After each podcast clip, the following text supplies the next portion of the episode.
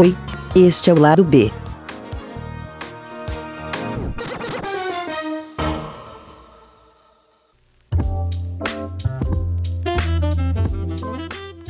Oi, este é o lado B.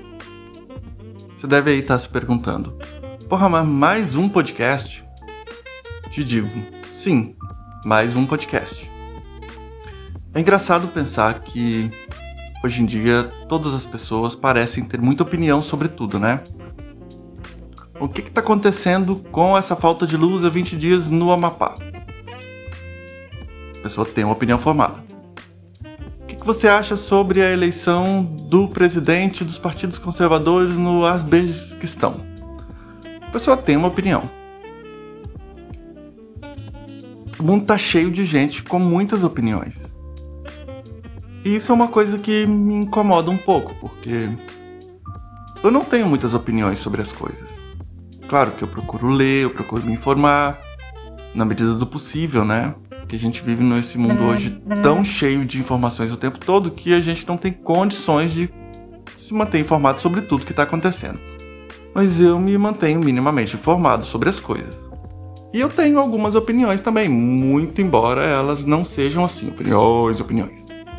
Por exemplo, eu sei que o presidente Bolsonaro é um filho de uma puta. Não sei se eu posso falar palavrão. Tenho, por exemplo, a opinião de que a educação é a forma de transformar o futuro. Eu também tenho opinião, por exemplo, muito polêmica por sinal, de que cachorros são melhores do que gatos. Pelo menos mais legais. Mas essa também é a minha opinião.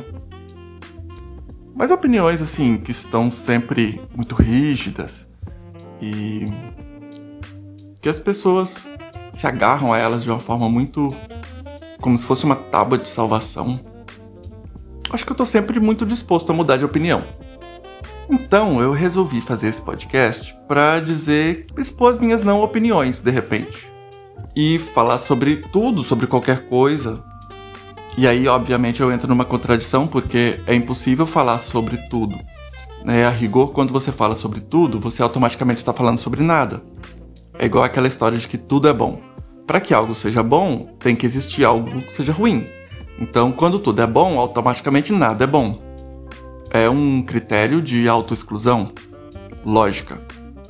Embora eu não entenda muito de lógica, eu tenho sérios problemas com lógica, não entendo. Sabe aquelas coisas assim, ah, tem um desenho e daí tem uma pessoa num desenho, tem uma cobra, tem uma árvore, tem um rio com um jacaré, aí fala assim: "Ah, qual como é que você sairia daqui?". Eu nunca acerto. Ou então aqueles desenhos que aparecem muito no Facebook com uma pessoa caída no chão, com uma arma na mão, tipo, foi suicídio ou foi assassinato?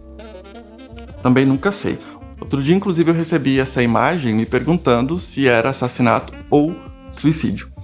E a pessoa estava deitada com a arma na mão e numa outra, na outra mão tinha um cigarro aceso. Aí eu, como ex-fumante, pensei assim: bom, obviamente foi assassinato, porque ninguém se suicidaria com um cigarro aceso antes de terminar o cigarro. Afinal de contas, seria aquele último cigarro que a pessoa fumaria. E quem é fumante ou já foi fumante um dia sabe do prazer, né, de se fumar um cigarro. E aí, obviamente, que se a pessoa fosse se matar, claramente ela iria fazer o quê? Ela iria, primeiro, desfrutar desse prazer, né? De daquele último cigarro da existência dela. Então por isso que eu concluí que acabou sendo um, um assassinato. Mas aí eu descobri que não tinha sido que realmente era um assassinato, mas não por esse motivo. Mas o motivo eu ainda não sei qual é, mas eu seguro firme ainda na teoria de que foi um assassinato porque ninguém se suicidaria, né, com um cigarro pela metade. Mas aí é isso. Acho que eu vou falar por aqui de vez em quando eu vou aparecer, não sei, tenho muito compromisso com dia, hora. E bom, você gostou?